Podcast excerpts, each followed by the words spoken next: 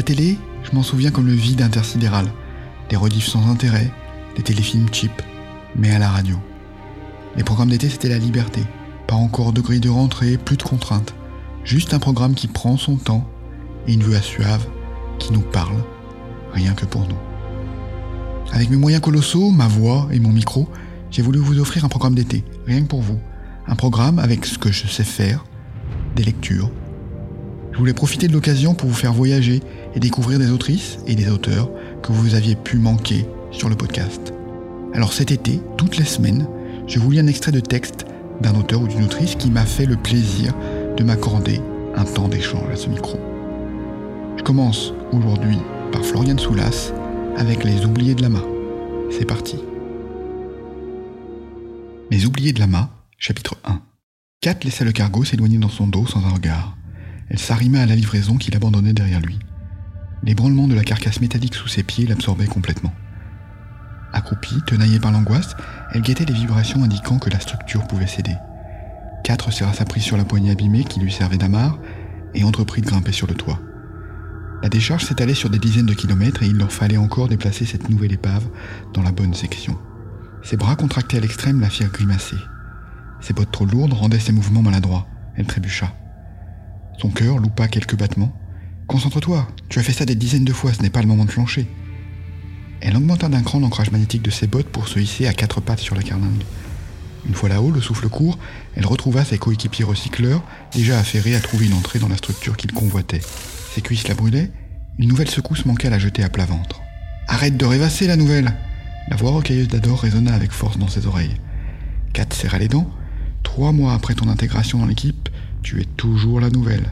Ça en dit long sur tes capacités sociales. Kat chercha quelque chose à répondre quand un nouveau heurt l'ébranla. Elle ne dut qu'à ses magnétobottes de rester amarrée à l'épave. Elle s'agrippa au flanc déchiqueté de ses gants aimantés, vérifia la tension dans le câble attaché à la taille. Engoncée dans une combinaison trop petite pour elle, Sori effectuait les mêmes gestes. Blessines, eux aussi reliés à la pieuvre, se dirigeaient vers le dessous de l'épave. Un vent crissant les balaya, les força à faire le dos rond. Kat ferma les paupières et retint sa respiration, priant pour que sa combinaison hors d'âge ne se déchire pas sous l'effet de friction. Les grains de poussière pénétrèrent ses filtres et craquèrent sous ses dents. Son cœur se mit à tambouriner dans sa cage thoracique, son rythme cardiaque dépassa les 100 battements par minute et un voyant rouge s'alluma sur sa visière connectée. Kat retint un gémissement mortifié quand les rires de ses coéquipiers crépitèrent dans ses oreilles. La nouvelle a encore peur d'une petite bourrasque, se moqua Sori de sa voix aiguë. Alors que le vent faiblissait, le rire d'Ador lui vrilla à nouveau les tympans. Kat sentit le cap se tendre dans son dos. Les yeux toujours fermés, elle contracta les abdos et raffermit sa prise pour ne pas être arrachée au vaisseau. Si elle se fait éjecter, ça en fera plus pour nous, ricana Sin sur le canal commun. Du calme, les gars, je suis pas encore morte, grâce à Kat, avec plus d'assurance qu'elle n'en ressentait vraiment. Concentrez-vous, bande de débris pouilleux, lança Ador en coupant court à leur moquerie. On arrive sur la section 87. Hâte de voir ce que nous réserve ce petit bijou. Préparez-vous. Kat sentit la montée d'adrénaline familière se déverser dans ses veines, resserrer un peu plus les nœuds de la peur autour de son estomac. Elle prit une grande inspiration d'air recyclé âpre et ouvrit les yeux pour observer la manœuvre. À sa gauche, l'espace infini où le déchargeur neptunien achevait de se fondre dans les étoiles, ses réacteurs d'un bleu céruléen semblable à deux gemmes brillantes. À droite, envahissant tout son champ de vision, comme la bouche d'un ogre affamé, Jupiter. Sa surface triée de bandes allant du sable au rouge cuivré la fascinait autant qu'elle la terrifiait. Jupiter, la grande invaincue, qui continuait de repousser les hommes de sa fureur.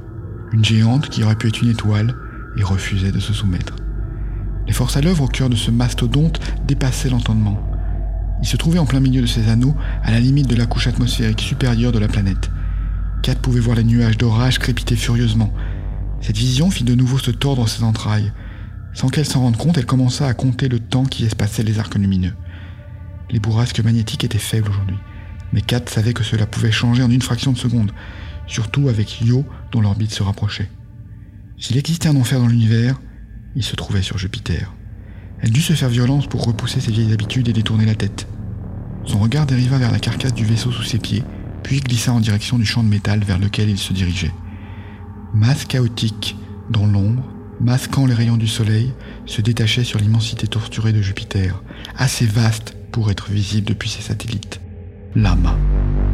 La décharge du système solaire, monstre flottant coincé entre le vide et Jupiter. Construit par l'ajout successif d'épaves plus ou moins grosses, abandonné là et aggloméré au petit bonheur la chance. Toutes les planètes habitées s'y débarrassaient de leurs vaisseaux hors d'usage. Bâtiments de transport ou aéronefs militaires, pouvant parfois faire plusieurs kilomètres de long, et vaisseaux particuliers. Sa nouvelle maison, depuis huit mois. Un dédale infini de couloirs sombres percés de poches de vie, où tous les rebuts de la galaxie venaient faire oublier leurs méfaits, ou abandonner leur passé derrière eux. C'était une construction désordonnée aux règles primaires, où s'entassaient des milliers d'existences ratées dans le labyrinthe froid des carcasses agglomérées. Si Jupiter était l'enfer du système solaire, l'Ama en était certainement l'antichambre. Sous ses bottes, le monde trembla. Un goût rance de sueur passa sur sa langue. Le système de recyclage des fluides de sa combinaison faisait encore des siennes. Même pas une cinquième gêne. Avant de venir ici, elle ignorait qu'on trouvait encore ce genre de reliques ailleurs que dans les musées. Kat fit la grimace et prit de petites inspirations pour diminuer les désagréables relents.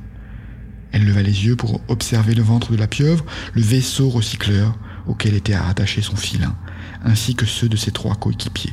Un mince tendeur de titane renforcé, la seule chose qui l'empêchait de dériver dans l'espace.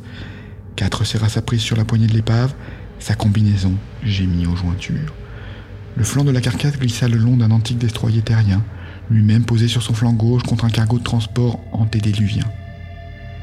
Ils quittèrent enfin le vide intersidéral pour rejoindre l'amas. Ador stabilisa la pieuvre en activant ses rétrofusées secondaires et encastra définitivement le vaisseau de plaisance laissé à leurs soins contre l'énorme transporteur qui leur servait de pont d'atterrissage. Toute la carlingue se mit à trembler sous Kat, qui craignit à nouveau que ses bottes ne se décollent. La vibration se répercuta dans toute sa combinaison avec un sifflement désagréable. Elle relâcha un soupir tendu lorsque le petit vaisseau se figea finalement.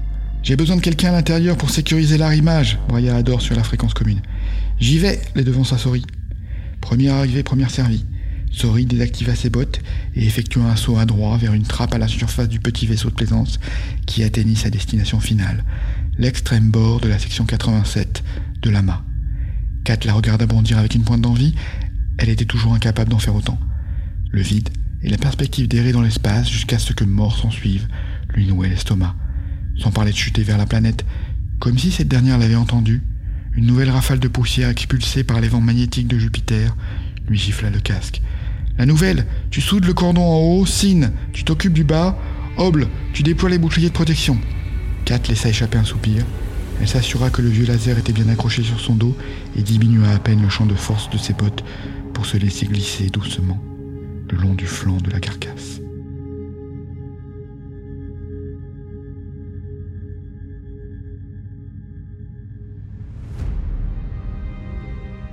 J'espère que cette lecture vous a donné envie de lire Les Oubliés de Lama.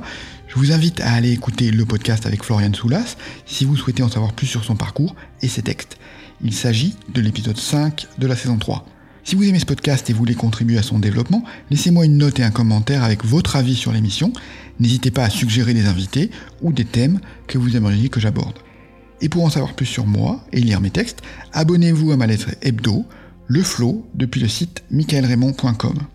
Maintenant, rendez-vous la semaine prochaine pour une nouvelle lecture, et d'ici là, portez-vous bien. Je vous souhaite un été rempli d'imaginaire.